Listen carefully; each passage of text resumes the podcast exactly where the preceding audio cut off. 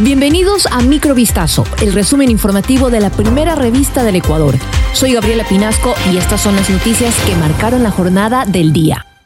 El expresidente Rafael Correa acusó al gobierno de Guillermo Lazo de haber utilizado como rehén a la exministra María de los Ángeles Duarte, quien huyó de la embajada argentina en Quito, en donde estaba refugiada. En una entrevista con el diario colombiano El Tiempo, el exmandatario fue interrogado sobre una conversación que mantuvo con el canciller de Argentina respecto a la fuga de Duarte, quien se había refugiado durante más de dos años y medio en la embajada para no ir a prisión por una condena por cohecho. Según Correa, el gobierno de Lazo tenía que darle el salvoconducto a Duarte, pero la mantuvieron como rehén.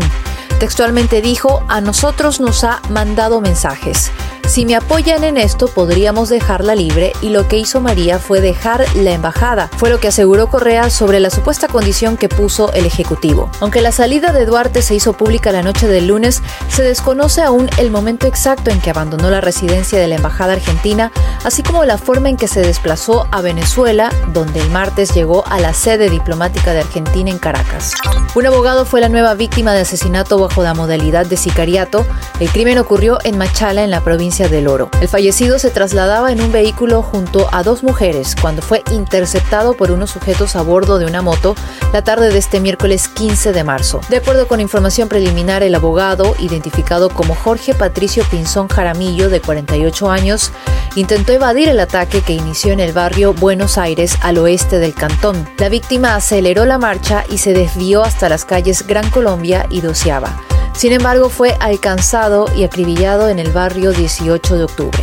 La fiscalía vinculó al propietario de un tráiler con plataforma tipo tanquero que habría participado en el traslado de 1,72 toneladas de alcaloide durante un operativo ejecutado a la entrada de la comunidad Araujo en la vía a Puerto Inca del Cantón Naranjal. El pasado miércoles 8 de febrero, la Unidad de Inteligencia Antinarcóticos de la Policía Nacional y personal de la Fuerza Aérea Ecuatoriana recibieron reportes de los comuneros del sector que ubicaron a un vehículo que servía para el transporte de combustible y se encontraba abandonado a un costado de la vía. El automotor fue trasladado hasta Milagro.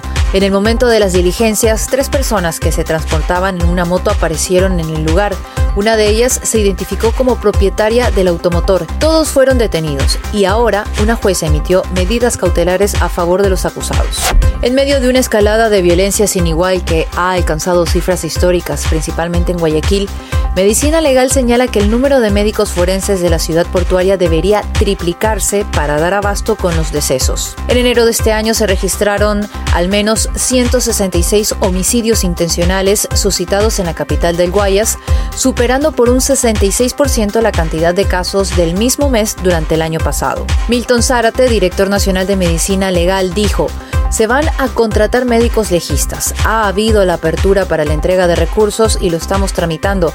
Estamos insistiendo para tener la capacidad. La función de los médicos forenses en Guayaquil, urbe que en la actualidad registra un promedio de nueve asesinatos al día, consiste en determinar las causas de la muerte.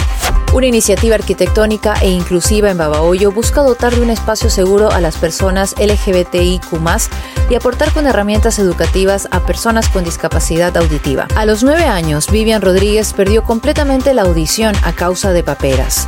Desde entonces tuvo que enfrentarse a un mundo poco inclusivo en el que casi nadie utiliza la lengua de señas, ni en escuelas o espacios públicos.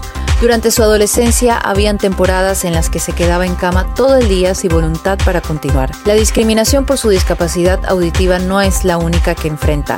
Vivian es una mujer lesbiana, lo que también le ha hecho vivir situaciones de rechazo y exclusión.